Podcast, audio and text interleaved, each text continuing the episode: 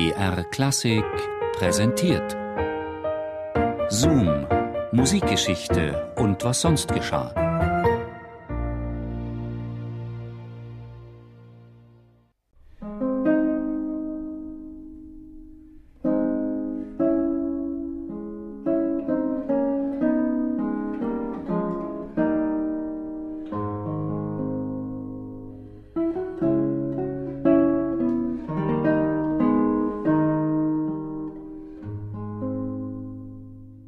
Semper Semper-Dolens heißt eine Lautenkomposition, die der englische Komponist John Dowland schrieb. Sie enthält sein Lebensmotto. Dowland gibt es nur mit immerwährendem Leiden.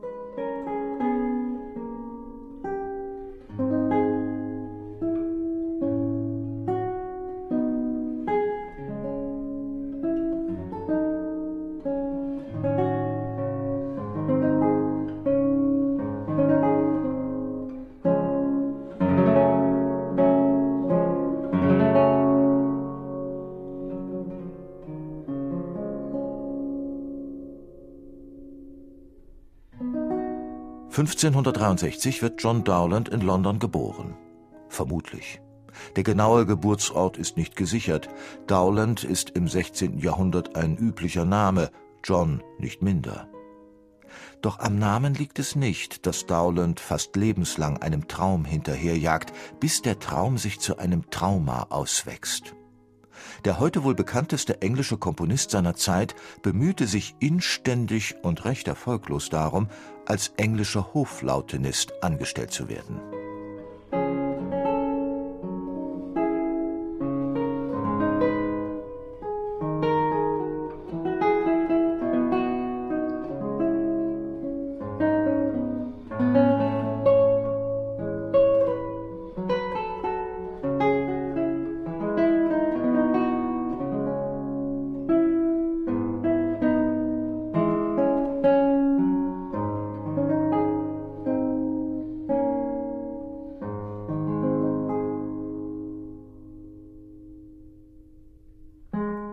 Das hat uns, um es vorwegzunehmen, tiefsinnige Kompositionen beschert. O Dowland, unversehens raubst du meine Sinne. Die Saiten, die du zupfst, überwältigen mein Herz. So hingerissen wusste Thomas Campion über seinen Kollegen zu schwärmen. Andere hatten Dowland da längst zum Baccalaureus musicus in Oxford und Cambridge ernannt.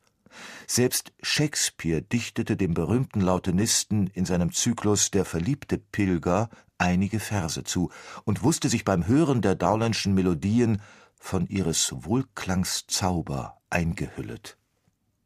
Auch Auftritte am Hof gab es in diesem letzten Jahrzehnt des 17. Jahrhunderts, gelegentlich. Doch die Bewerbung 1594 als Hoflautenist Semper Dowland, Semper Dolens misslingt. Der Grund dafür mag darin liegen, dass Dowland Komposition in Paris erlernt hatte und dort zum Katholizismus konvertiert war. Das hat seine Chancen auf eine Anstellung am englischen anglikanischen Hof wohl nicht erhöht.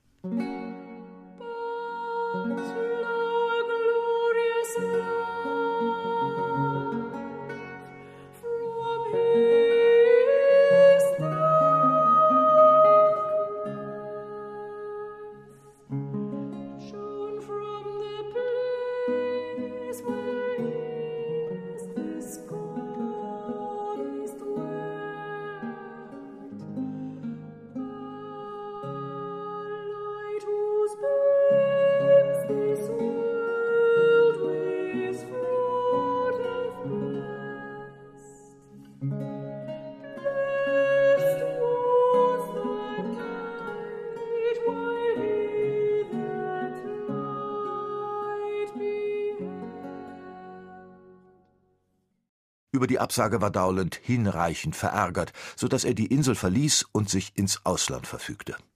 Rom war sein Ziel. Auf dem Weg dorthin machte der Komponist in Wolfenbüttel und dann beim Landgrafen Moritz von Hessen Station. 1597 veröffentlicht er sein erstes Lautenbuch. Es ist das erste englische Lautenbuch, das gedruckt wird, und es ist so erfolgreich, dass es mehrfach nachgedruckt wird. Außergewöhnlich an dem Buch ist auch, dass es sich eignet, die lauten Lieder daraus zu singen oder instrumental zu spielen. Dowland treibt es derweil weiter. Er verweilt jenseits der Alpen in Florenz, Padua, Genua und Venedig. Doch hier versuchen katholische Briten, ihn für einen Putschversuch gegen Königin Elisabeth zu gewinnen. Dowland nimmt entsetzt Reißaus. Nach Rom hat er es nicht mehr geschafft.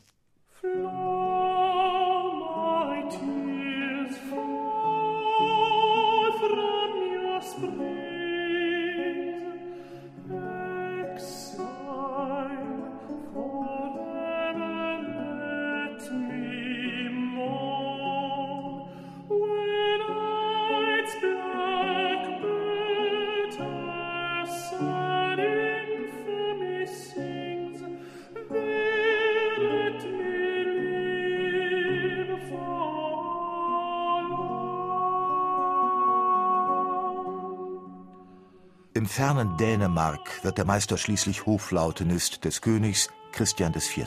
und ist einer der bestbezahlten europäischen Musiker überhaupt. Doch das lindert nur die Wunde. So schreibt er seinem dritten Liederbuch einige Komplimente an Elisabeth I. ein. Die freilich stirbt 1603 und Dowland hofft nun auf Königin Anne, der er ebenfalls eine Komposition widmet. Die ist die Schwester des dänischen Königs doch der findet Dowlands Bewerbungsgesuche nach London äußerst unerfreulich. 1606 wird Dowland vorzeitig gekündigt.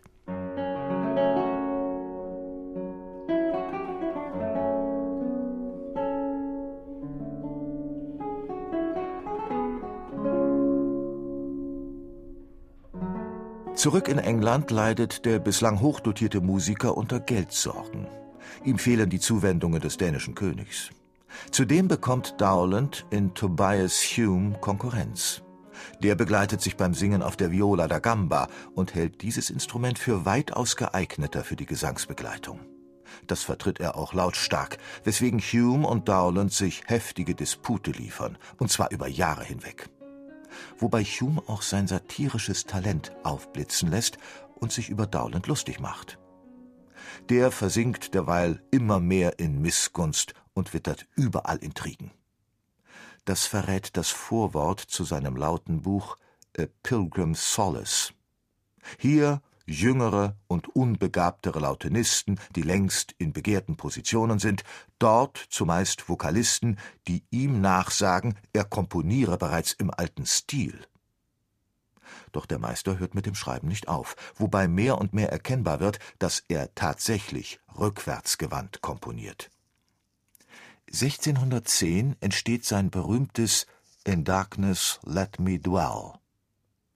Dann, endlich 1612, im Alter von 49 Jahren, wird John Dowland Hoflautenist. Doch statt Freudenausbrüchen und Glücksschwelgen bleibt er seinem Lebensmotto treu. War sein Ärger, seine Verbitterung zuvor noch in die Musik geflossen, hört er mit der Anstellung Semper Dowland, Semper Dolens auf zu komponieren. Die Zeugnisse über den berühmtesten Lautenisten seiner Zeit werden rar. Vor seinem Tod ist nur noch verzeichnet, dass er 1625 auf der Beerdigung von James I., seinem verstorbenen Dienstherrn, noch einmal eigenhändig Laute gespielt hat